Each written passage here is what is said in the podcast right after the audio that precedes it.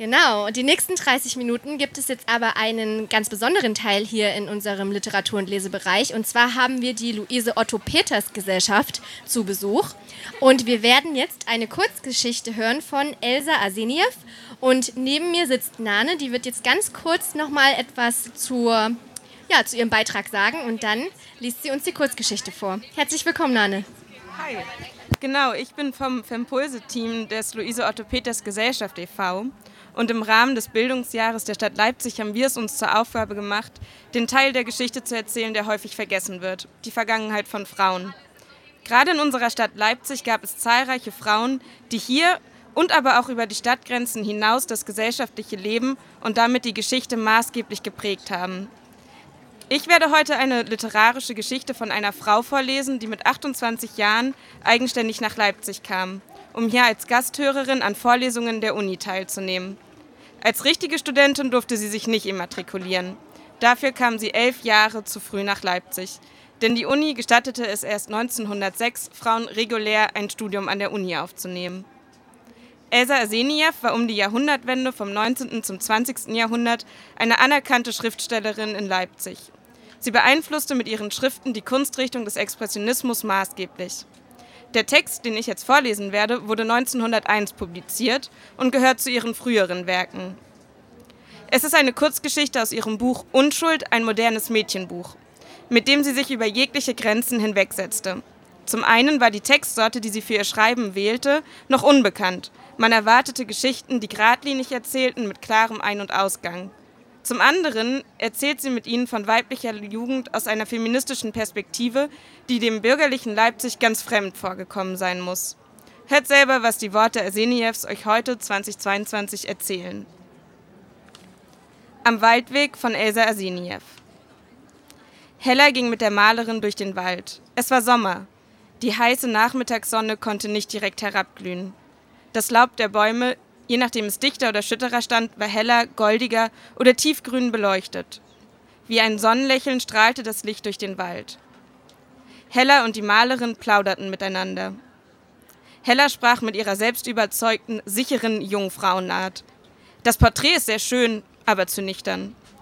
Wissen Sie, es ist so, wie der Wald hier ist, aber das Sonnenlächeln darüber fehlt. Und das ist doch das Schönste daran. Die Malerin antwortete, ja, könnte ich immer, wie ich wollte. Aber ich muss es den Leuten recht machen. So wie die es wollen, muss ich es machen. Sonst bekomme ich keine Aufträge. Das Mädchen fühlte sich durch diese Antwort angewidert. Sie dachte, man müsse lieber leiden, als seiner Überzeugung untreu werden. Nachher schämte sie sich ihrer absprechenden Anmaßung, dachte, wie schwer das Leben wohl sein mag und wie schrecklich der Kampf um die nötigen Daseinsbedingungen. Und da wurde es ihr klar, Einige sind stark genug zu widerstehen und sich endlich durchzusetzen. Andere jedoch müssen nachgeben, um leben zu können. Und leben können ist doch der Zweck des Daseins. Dann sah sie die Malerin an.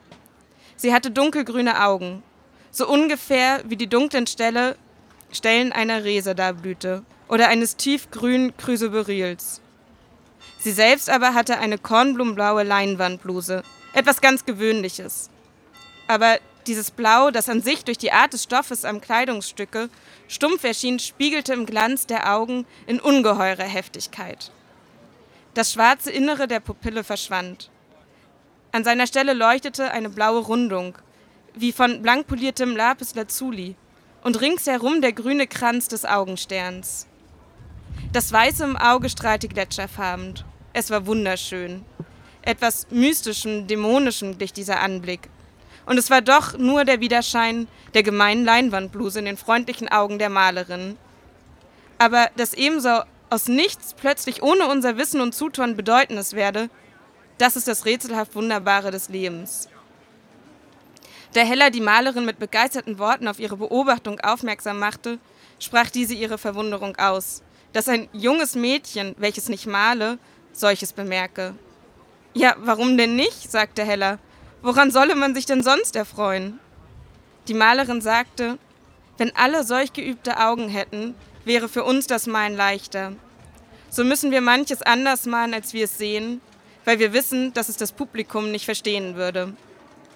Hella erhitzte sich, indem sie erwiderte, Das sollte kein Maler tun. Das ist ein Versündigen an der Kunst.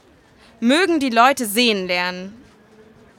Die Malerin dachte seufzend nach, dann sagte sie, Sie haben ja recht, aber das Leben ist schwer.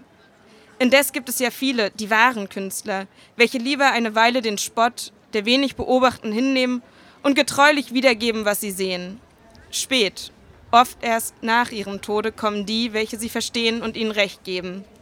Aber gemeiniglich ist für den gewöhnlichen Menschen der Himmel blau, der Sonnenuntergang gelb, die Anzeichen des Windes am Himmel rot. Damit ist ihr Farbensehen der Natur zu Ende. Hella flüsterte geheimnisvoll. Wissen Sie, jemand anderem würde ich es nicht verraten, man würde mich ja auslachen. Doch Ihnen kann ich es sagen. Ich sah einen Sonnenuntergang, da erschienen die Fenster der Häuser türkisblau. Das war märchenschön. Und dann ein andern Mal konnte ich einen Brand beobachten. Unten drängelten sich die Menschen wie hässliches Ungeziefer. Es war Sommer und ungefähr halb neun Uhr abends. Das Licht der Laternen hatte noch keine Leuchtkraft. Aber die Brandlohe war so intensiv, dass sie den Himmel leuchten machte. Nie hätte ich mir dies als möglich gedacht. Das Firmament hatte das tiefe Blau eines südeuropäischen Himmels. Und goldene Sternentropfen fielen aus der Luft. Oben aber, ferne und blass wie Auerlicht, mit schlecht gewordenen Strümpfen hingen die Sterne. Denken Sie, unsere schönsten Sterne. Die Malerin lächelte über diese drollige Beschreibung, während Hella fortfuhr. Und die Straßen sahen grässlich aus. Durch das übermäßige Licht schien die unbeleuchtete Seite in tiefsten Schatten, die andere aber fantastisch erhellt. Es war, als wäre die Grellheit des Blitzes bleisend geworden.